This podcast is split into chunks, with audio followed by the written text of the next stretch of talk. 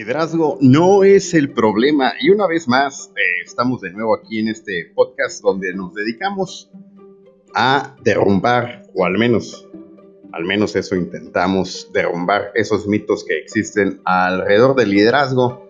Esa idea equivocada de que basta con tener un líder un líder que sea carismático que tenga eh, esas eh, características que definen a esos líderes famosos como Nelson Mandela, como Steve Jobs, como Gandhi, como el mismo Jesús Cristo, como los que tú quieras, eh, mandes y gustes, Martin Luther King, en fin, puedes hacer una lista interminable de líderes famosos que han pasado por toda la faz de la Tierra y que la gente identifica han sido los que han logrado grandes movimientos, revoluciones, y muchísimas cosas más. Sin embargo, te vuelvo a repetir, el liderazgo no es el problema. El problema es la actitud y la cultura de nuestra sociedad o de las personas en determinadas organizaciones.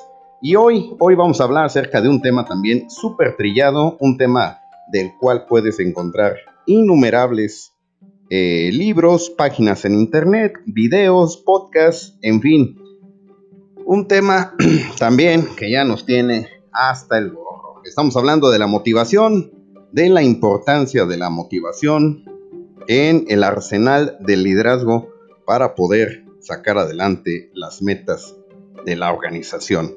Y se cree equivocadamente que es trabajo del líder motivar a su equipo.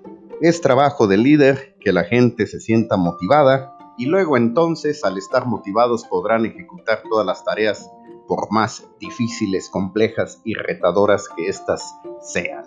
Pero nada más equivocado que creer esa idea, ese paradigma, que bueno, tristemente y desafortunadamente predomina en todas las empresas. Déjame empezar diciéndote que la motivación, la motivación es un tema interno. Esto significa que la motivación es todo aquello que hace que te muevas, que te muevas a realizar algo, que te muevas a hacer algo, pero la motivación es interna. Es decir, si yo digo, motívenme, eh, oye, es que no trabajo porque no me motivan, es que mi jefe no me motiva, es que mis compañeros no me motivan, pues bueno, simple y sencillamente estoy haciéndome nuevamente la víctima, estoy poniendo, poniendo el dedo hacia los demás, apuntando y excusándome o al menos tratar de eh, generar una cortina de humo para echar la responsabilidad a los demás y no rendir cuentas de mis propios resultados. No existe algo así como de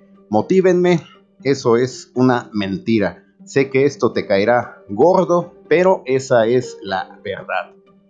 Nadie puede motivarte. Te tienes que motivar tú y debes tener en claro cuáles son esos puntos, esas anclas mentales que hacen que todos los días te levantes a luchar en la vida para conseguir lo que tú quieras llámese por tu familia, llámese por tu crecimiento personal, llámese por tus metas profesionales, llámese por lo que tú quieras, simple y sencillamente por pagar la renta y poder subsistir y tener dinero para alimentarte. Esa es la motivación, esa en verdad es la motivación. Mas sin embargo, existen y circulan por muchísimos lugares esos famosos estudios y todas esas encuestas que nos dicen que los trabajadores, los colaboradores no renuncian a su empresa, no renuncian a sus trabajos, renuncian a sus jefes, renuncian a sus líderes.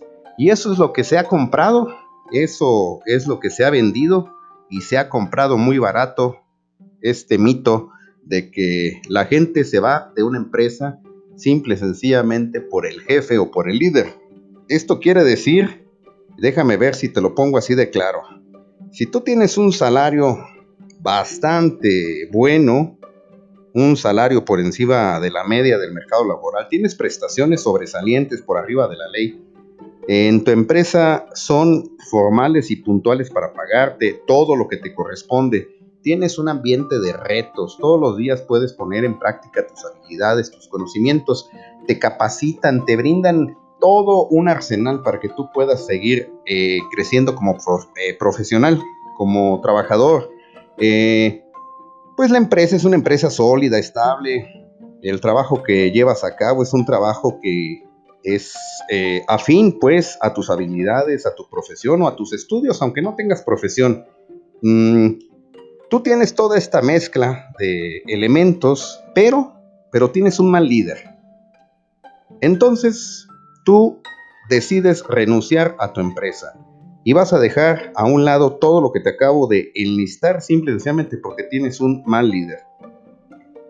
¿Te resulta lógico? ¿Te resulta razonable? ¿Te resulta creíble?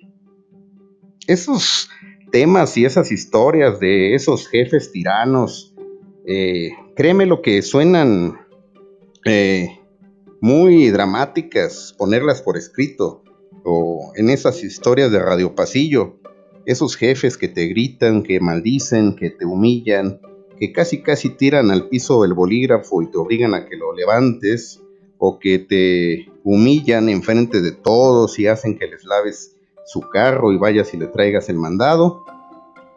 Pues yo no sé si existen realmente, gracias a Dios. No me ha tocado trabajar en ninguna empresa y mira que sí tengo un buen historial. No me ha tocado eh, tener ningún jefe de esa naturaleza o líder y no he conocido a ningún líder o jefe que se conduzca así. Eh, solo en esos escenarios creo que sería entendible decir que una persona se va por su jefe.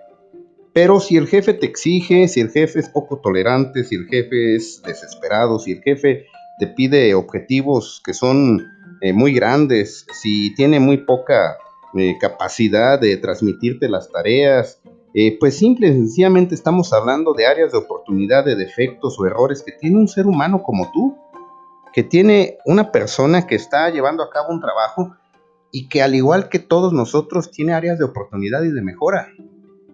Pero ¿en serio vas a dejar un trabajo y todo lo que te acabo de decir por eso? ¿No crees que sería más lógico, más inteligente, más razonable que aprendas a adaptarte a esas áreas de oportunidad que tiene tu jefe y que incluso le ayudes, fíjate bien, ¿eh? que incluso le ayudes a mejorar su liderazgo? ¿No crees que tú puedes de alguna manera aportar diferentes elementos a esa relación de liderazgo que ya te lo dije en un episodio pasado? Es una avenida de dos vías, es una autopista. Bueno, ese es el objetivo, tiene que ser una autopista de alta velocidad, pero es en dos sentidos. O sea, estamos trabajando con gente madura, con gente adulta, donde tú le puedes decir a tu jefe, oye, mira, no me pareció que me gritaras en frente de todos los demás, eh, necesito por favor que nos sentemos a charlar y, y veamos cuál es el problema, porque eso a mí realmente no me parece y creo que es una falta de respeto. Si después de platicar con él dos, tres veces el señor sigue empeñado en gritarte en medio de todos los demás, pues bueno, por supuesto que hay un tema que tienes que escalar con todas las instancias de la empresa y estoy seguro que cualquier empresa razonable pues le pondrá una hasta aquí a esa persona. Pero, ¿de verdad te está gritando a ti? ¿De verdad esa persona te está humillando enfrente de todos? ¿No crees que tal vez esa persona pudiera tener un tono de voz elevada? No estoy justificando actos eh, que son, por supuesto, reprobables como el acoso sexual o muchas cosas que, por supuesto, que están incluso penadas eh, en diferentes legislaciones o leyes, pero creo que debemos meterle un freno, un freno de mano a esta situación que ya está rebasando las empresas, donde estamos victimizándonos todos y culpando a los líderes o a los jefes. Hay un buen dicho que te lo dejo de tarea ya para terminar y no robarte más tiempo. Tú, como colaborador, tú como seguidor, puedes hacer a tu líder mejor. Y esa es parte de tu obligación, ¿eh? Como dicen, de los líderes buenos no aprendas lo malo. Y de los líderes malos aprende hasta lo bueno. Es decir, todos tenemos áreas de oportunidad. Y depende de ti que puedas adaptarte y evolucionar para realmente hacer a tu líder mejor y juntos encontrar el equilibrio en esa relación y lograr las metas de tu organización.